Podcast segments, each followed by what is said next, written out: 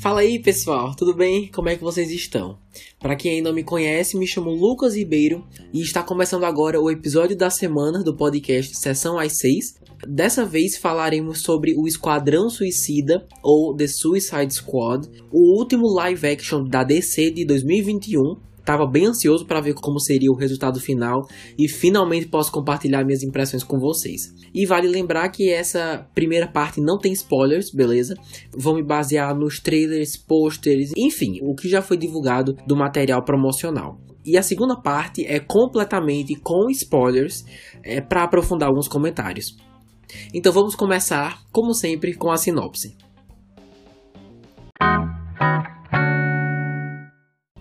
O governo dos Estados Unidos envia os supervilões mais perigosos do mundo para a remota ilha de Corto Maltese, acho que é assim que se pronuncia, repleta de inimigos. Equipados com armas de alta tecnologia, eles viajam pela selva perigosa em uma missão de busca e destruição com o coronel Rick Flag.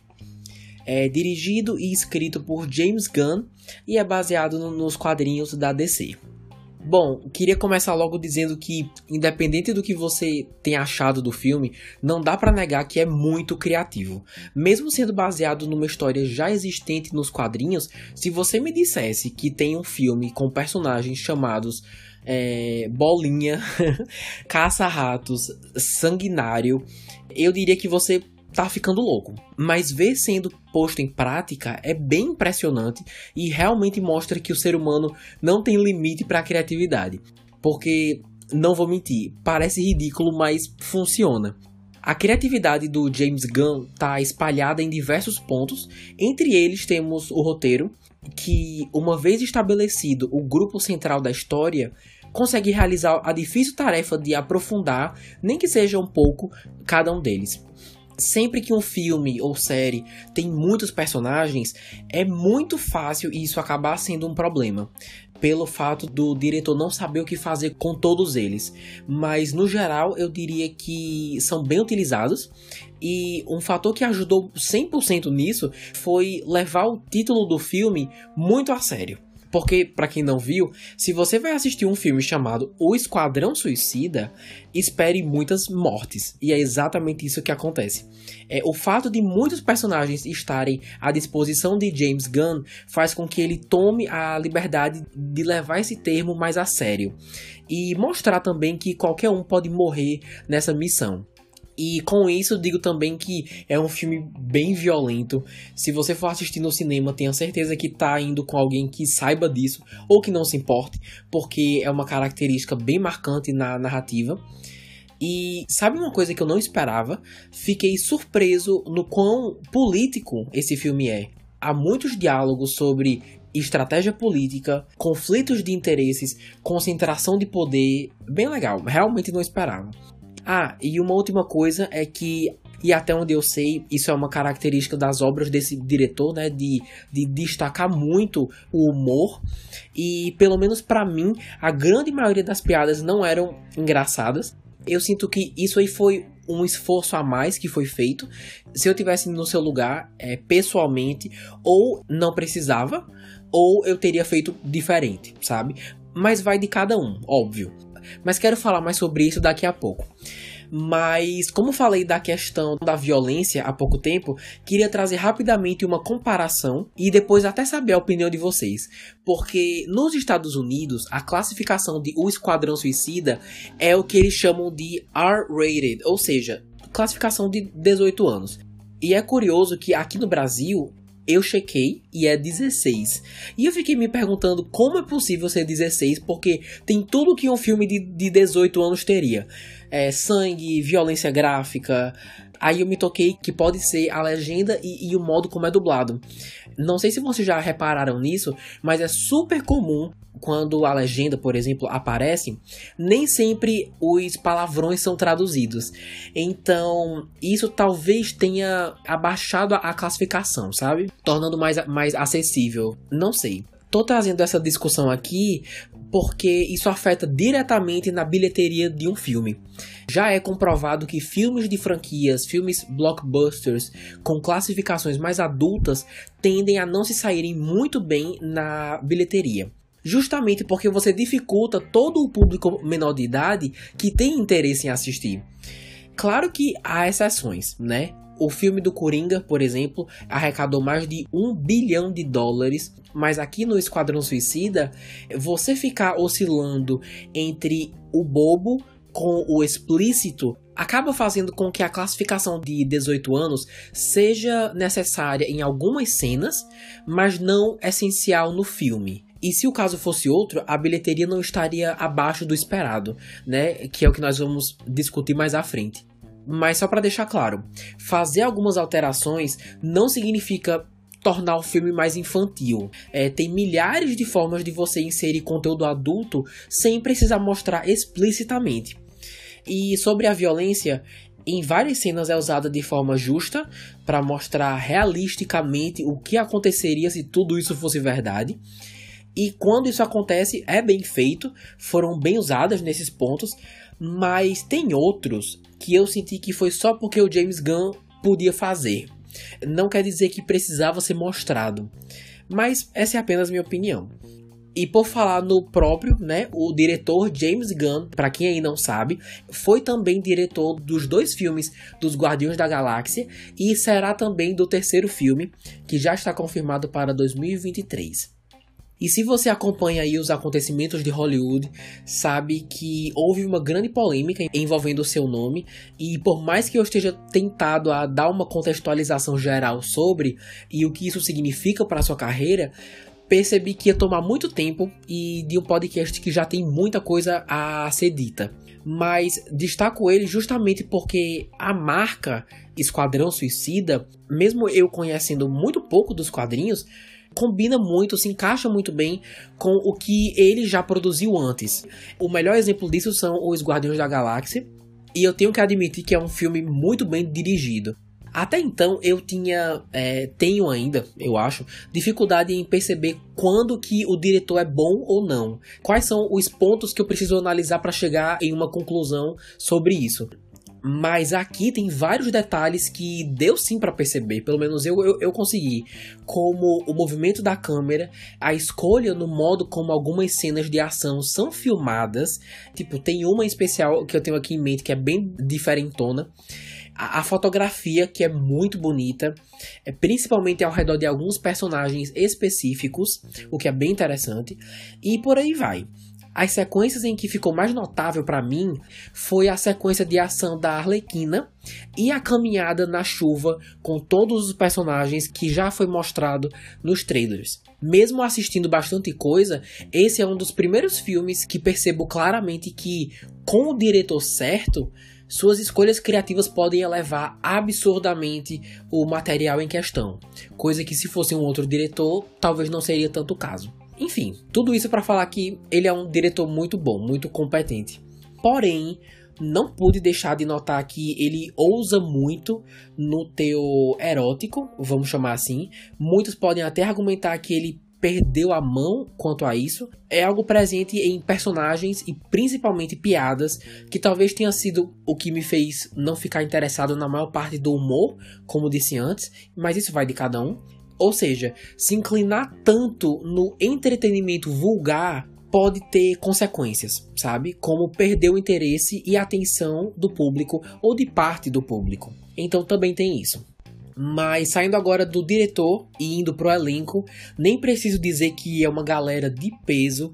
E por serem tantos, não dá para falar de todos, mas adianto que não teve um que eu não gostei, mas assim, como em qualquer filme, alguns se destacam mais do que outros, então vamos começar. Idris Elba interpreta Sanguinário ou Bloodsport tanto pelos pôsteres quanto pelos trailers, é nítido que ele é o líder do grupo. E eu adorei que, mais pro terceiro ato, a gente realmente vê isso. Não sei vocês, mas eu já vi vários filmes em que fica nítido que a pessoa só é o líder porque ela foi colocada nessa posição ou por algum superior ou pelo próprio ou pelo próprio roteirista, sabe? Também porque muitas vezes acaba não sendo uma pessoa muito estratégica, que não sabe usar a equipe que tem. E fiquei bem feliz em ver momentos, por mais que breves, que ele sabe o que faz e é um bom líder. Idris Elba é um ótimo ator, ele tem uma química muito boa com os outros atores, mas eu preciso trazer uma questão aqui, não posso fugir disso, porque assim, com todo respeito, mas o Will Smith não interpretou praticamente o mesmo personagem? Para que duas versões do mesmo cara? No Esquadrão Suicida de 2016, o personagem do Will Smith foi o pistoleiro, alguém super treinado e que conhece todas as armas, que sabe como usar, é excelente na mira, um ótimo agente e é esse exatamente o mesmo perfil do sanguinário que é o personagem do Idris Elba nesse filme, sabe? Então, não entendo a necessidade de fragmentar a mesma pessoa, mas com certeza deve ter algum fã aí dizendo: "Ah, Lucas, mas eles são super diferentes". Cara, não são não. Pelo menos nos filmes, né? E confesso que por conhecer muito pouco desse esquadrão nos quadrinhos, Quase todos os personagens eram novos para mim, nunca tinha os visto antes, mas sobre ele é isso. Foi mais a partir do segundo, terceiro ato que foi me conquistando e se provou um bom líder, não porque o colocaram naquele posto, mas porque no fim das contas sabia o que estava fazendo e também, né, personagens competentes são sempre bem-vindos. Mas não é meu favorito, essa aí é a Daniela Melchior, atriz portuguesa que faz a Caça-Ratos 2 ou Catcher 2. Me conquistou demais, demais. É tão carismática e genuinamente do bem, literalmente a definição de uma boa pessoa. Inclusive, eu juro a vocês, chegou uma hora em que eu fiquei pensando, minha filha, por que você tá andando com esse povo, sabe? Vai embora, porque ela tem uma vibe tão diferente do resto que parece que ela tá no grupo errado. Mas assim, eu vejo isso como uma coisa positiva porque ela agrega demais a equipe e também, principalmente, o modo como o filme tornou ratos que tem uma fama, né, de serem nojentos e asquerosos, seres mais simpáticos, seja por serem bons ajudantes ou pela moral. Sim, eu repito, a moral que eles trazem para a história é a cereja do bolo, justamente por eles estarem tão relacionados com a sua vida e o seu passado. Espero muito vê-la nos próximos projetos. Tá bom, seguindo agora com uma dupla, Tubarão Rei ou King Shark, com a voz do icônico Sylvester Stallone, e Arlequina ou Harley Quinn, interpretada por Margot Robbie. É o seguinte, como a Warner oferece diferentes interpretações simultaneamente dos mesmos personagens da DC, temos filmes em live action, filmes animados, as séries. Como consequência disso, você tem uma fragmentação da fanbase, né? Porque, inclusive, isso é muito comum encontrar por aí na internet. Por exemplo, um prefere e só defende o Coringa do Heath Ledger. O outro só o Batman do Ben Affleck ao invés de só ver uma versão e o público apoiar a existência de uma única pessoa, sabe? Parecido com o que eu disse sobre o Idris Elba e o Will Smith. E por que eu tô falando isso? Porque, na minha opinião, as versões da Harley e do King Shark da série animada da Arlequina são superiores à versão desse filme com a Harley eu fico meio dividido porque eu realmente gosto das duas versões, a animada e a da Margot Robbie. Mas o King Shark da animação é infinitamente superior. Mais engraçado, contribui mais com a equipe e tem mais carisma. Nesse filme é mais por comédia mesmo, tipo assim, continuando com as comparações dos Guardiões da Galáxia, para mim esse é tipo o Groot, aquela pessoa fofinha, mas que não é mostrada como muito inteligente. Voltando para Arlequina, me agrada a Margot Robbie no papel, gosto muito dela. Eu sinceramente achei que esse filme era dela, né? Porque aparece bastante nos trailers e ela tá no meio de um grupo que eu nunca nem ouvi falar, então achei que eles iriam por esse caminho. Mas para minha surpresa, não. Nossa atenção é dividida entre vários personagens, mas mesmo assim, quero mencioná-la aqui por ser alguém tão icônica. E assim, só um parênteses aqui pro seu figurino, mesmo ela só tendo duas peças de roupa, mas tem uma aparência sensacional. E uma das duas é muito inspirada no seu visual do jogo Injustice 2. Eu já joguei algumas vezes e imagino a felicidade dos fãs ao verem um visual tão fiel ser adaptado tão bem. É um detalhe simples, mas para quem acompanha faz uma diferença. E mais uma vez eu dou crédito ao James Gunn por ter tido a coragem de dar uma nova cara para Arlequina, porque desde que foi introduzida no primeiro Esquadrão Suicida, eu sinto que ninguém avançou muito a personagem. Visualmente falando, eu quero dizer. Assim, eu sei que o seu figurino em Aves de Rapina é muito bom, é, no caso, figurinos, no plural, mas no quesito escolhas criativas que empurram a personagem para uma nova etapa, foi o James Gunn. Então, parabéns pela ousadia, porque é uma personagem muito difícil de adaptar e eu achei muito bem feito. Ok, a próxima e última dupla é Bolinhas, ou Polka Dot Man, interpretado pelo ator David Dastmalchian, acho que é assim, e Pacifista, ou Peacemaker, interpretado pelo John Cena. Eu tava gostando do Peacemaker até chegar a um certo ponto que me fez perder o interesse por ele, mas dou crédito pro John Cena por ter feito um bom trabalho com esse papel, porque não é fácil dar dignidade a alguém com um uniforme daqueles, principalmente o capacete. Normalmente tenho dito aqui nos podcasts que adaptar um uniforme dos quadrinhos, por exemplo, é a melhor opção, porque esses personagens são de décadas atrás, né? Eles foram criados há muito tempo. E isso vale tanto para Marvel quanto para DC. Mas nesse filme especificamente, se tem uma coisa que eu aprendi é que o brega e o não ser levado muito a sério é a marca do Esquadrão Suicida. Então, cai muito bem. Sobre o Polka Dot Man, eu falo um pouquinho mais sobre ele na parte com spoilers. É, bom, de acordo com o site Box Office, olha, já vou logo avisando que minha voz está começando a falhar, então aguentem aí comigo. Mas bora lá. De acordo com o site Box Office Mojo, o filme custou aproximadamente 185 milhões de dólares para ser feito. E até agora, que já passou pouco mais de uma semana desde o lançamento, arrecadou mundialmente 71 milhões de dólares até o momento. Os números esperados eram bem maiores, e isso preocupa não só Warner, mas Hollywood em si, que esperava um retorno aí triunfal do público de volta aos cinemas, mas até agora não foi isso que aconteceu. E é nesse momento que eu fico pensando naquilo, sabe? Da classificação indicativa.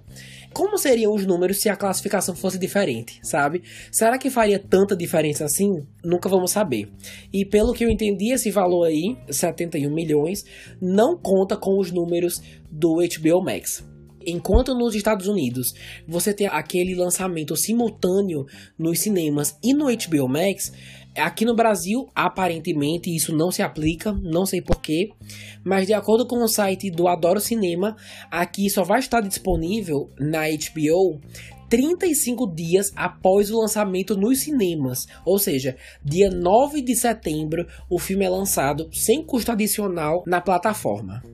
Também é válido lembrar que há duas cenas pós-créditos, beleza? A primeira é literalmente assim que o filme termina, então nem chega a ser pós-créditos. E a segunda realmente é lá no fim, e essa sim vale a pena conferir por estar levemente relacionada ao próximo projeto da DC. E por falar em conectar com futuros projetos, nunca é demais enfatizar esse questionamento, né, que é para que fazer todos esses filmes e não construir nada.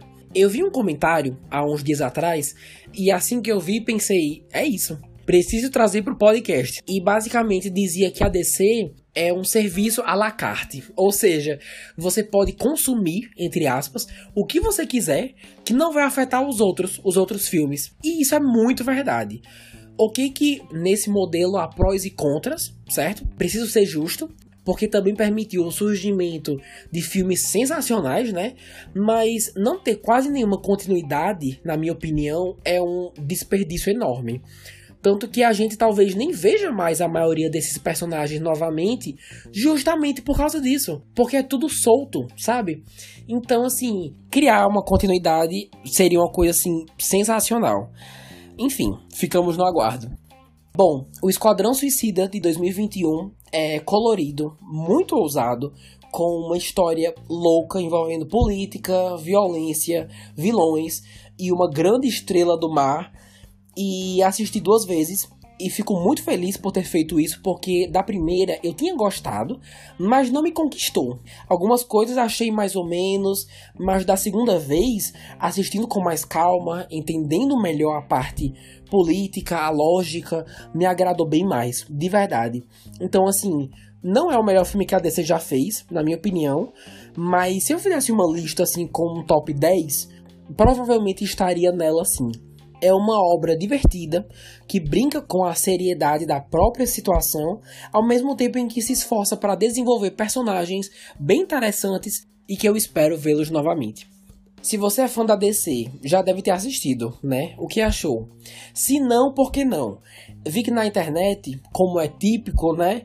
É, tá super dividida. Para alguns, é o que a Warner deveria ter feito há muito tempo, dando assim um espaço criativo adequado para um diretor fazer o que quiser dentro desse mundo, enquanto outros acham assim uma abominação. então, o que você acha? Escreve um comentário lá no post do Esquadrão Suicida.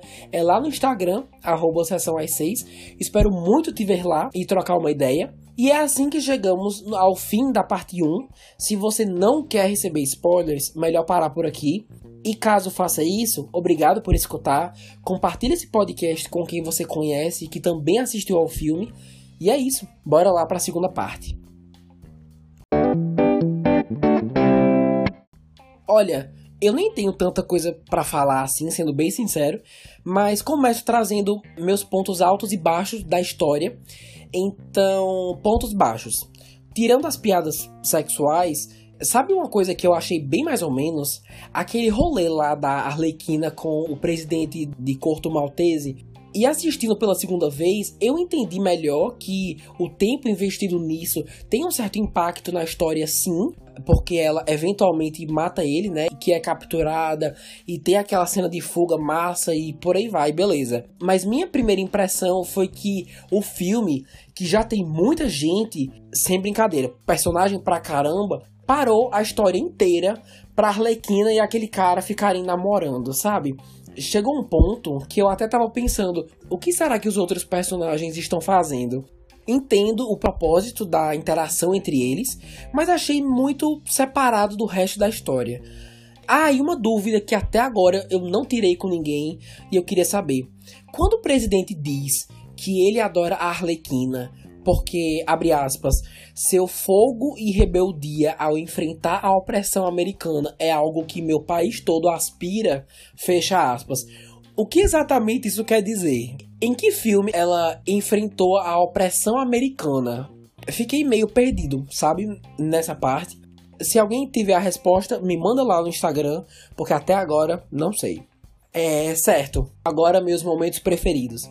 A sequência da Arlequina escapando da prisão, muito bom. Agora, como militares treinados e armados conseguem perder para uma pessoa com uma vara, Aí eu não sei. Mas nessas horas a gente não questiona, né? Só, só segue. A arquitetura do lugar deu uma ajudada também, né? Aquela sala circular com os militares vindo de todas as direções e ela girando com o vestido vermelho. Quando aquelas flores 2D ou 3D, sei lá, apareceram, sensacional. Assim, Parabéns, James Gunn, parabéns, parabéns. Mesmo a sequência quase toda estando nos trailers, ainda surpreendeu e é um ponto alto, com certeza. Outro ponto alto foi o grupo todo junto enfrentando o Starro, né? Aquela estrela gigante. No fim, eu adorei o grupinho, todo mundo. Nem foi uma cena tão longa quanto deveria, mas para mim foi um ponto alto. E se eu não me engano, não lembro quem foi, mas alguém disse tipo: "Ah, salvamos a cidade", alguma coisa assim. Alguém mencionou em uma frase que ajudou a salvar a cidade e tudo mais. E no final, gente, a cidade inteira aos pedaços e todo mundo morto com aquela estrela na cara é irônico, sabe? Eu achei bem engraçado. Todo mundo não, vai. Porque aquele pessoal da Resistência lá, os amigos da personagem da Alice Braga, é, conseguiram tomar o poder de volta, né? Mas assim, eles que lutem para limpar essa bagunça toda, porque a cidade terminou destruidíssima, porque pouca coisa não foi, viu? E ainda sobre isso, odiei que o Polka Dot Man, ou Bolinha, foi morto. Eu achei interessante que a mãe dele tinha uma obsessão em transformar seus filhos em super-heróis e a ironia dele acabar em um time cheio de vilões. Eu achava que por ele ter um vírus, né? Acho que é um vírus. Por causa dessa vontade obsessiva da mãe, eu achava por causa disso, ele tinha uma, uma aversão a super-heróis ou querer ser super-herói. E as últimas palavras dele, eu, o que eu achei até o meio poético, que as últimas palavras dele foi ele gritando de felicidade que ele finalmente era um super-herói. Enquanto eu achava que ele tinha um desgosto aos super-heróis, nos momentos finais de sua vida eu vi que foi justamente o contrário. Ele estava finalmente querendo ser o que ele queria ser, um super-herói. E assim, eu achei isso bem interessante. Odiei que ele morreu. Mas beleza, agora indo para as duas cenas pós-créditos. A primeira é bem descartável, só pra mostrar que aquela doninha do demônio lá tá viva. Eu achei engraçado que ela morreu, entre aspas, nos primeiros cinco minutos, porque, tipo, é assim, eu já sabia que uma galera ia morrer, né? Pelo próprio nome do filme. Mas eu imaginei assim, durante uma grande batalha, sei lá. Aí a primeira morte do filme, porque esse bicho não sabia nadar, eu achei irônico, sabe? Comparado às minhas expectativas. Foi besta, mas eu gostei. E eu adorei que foi ele logo, porque odeio esse bicho. Toda vez que aparecia me dava agonia. Mas agora sabemos que ele sobreviveu, né? E tá na ilha lá e não tenho ideia se nós o veremos de novo. Mas se saiu do filme vivo, já é alguma coisa.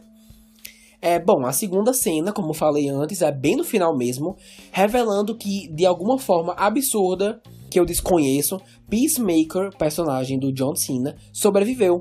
Tá hospitalizado e já com uma missão aí para salvar o mundo esperando ele. E com certeza esse é o gancho para a sua série no HBO Max, que já foi confirmada pela Warner, é, inclusive já foi gravada também é do James Gunn e tem previsão para lançar no primeiro semestre de 2022. Eu achei a mentalidade do personagem muito intrigante, o fato de acreditar que a paz só pode ser estabelecida através da guerra e morte. Eu pessoalmente achei isso bem hipócrita. Eles nunca fizeram nada com isso aqui nesse filme. Então espero que seja mais explorado nessa série, porque mais uma vez é intrigante e torço também para que mais personagens do filme apareçam nessa série, porque ia ser o máximo. Mas vocês aí, tem algum personagem preferido? Se sim, quem? Eu por acaso esqueci de comentar alguma coisa importante? Vocês concordam com o que foi dito ou discordam? Tudo isso vocês podem comentar lá no arroba sessão às 6, que eu gosto muito de saber o que vocês acharam dos filmes e séries que eu trago aqui pro podcast. E por favor, manda essa edição para algum amigo que curte a, a DC, que esse episódio deu um trabalhozinho para ser feito, então ia me ajudar demais. Vamos crescer aí o número de ouvintes. E assim, meus amigos, vamos chegando ao final de mais uma edição. Se você escutou até aqui, muito obrigado. E semana que vem voltamos com mais análises sobre produções audiovisuais, beleza? Você acabou de escutar o Sessão às 6. Espero que tenham gostado. Valeu e até a próxima.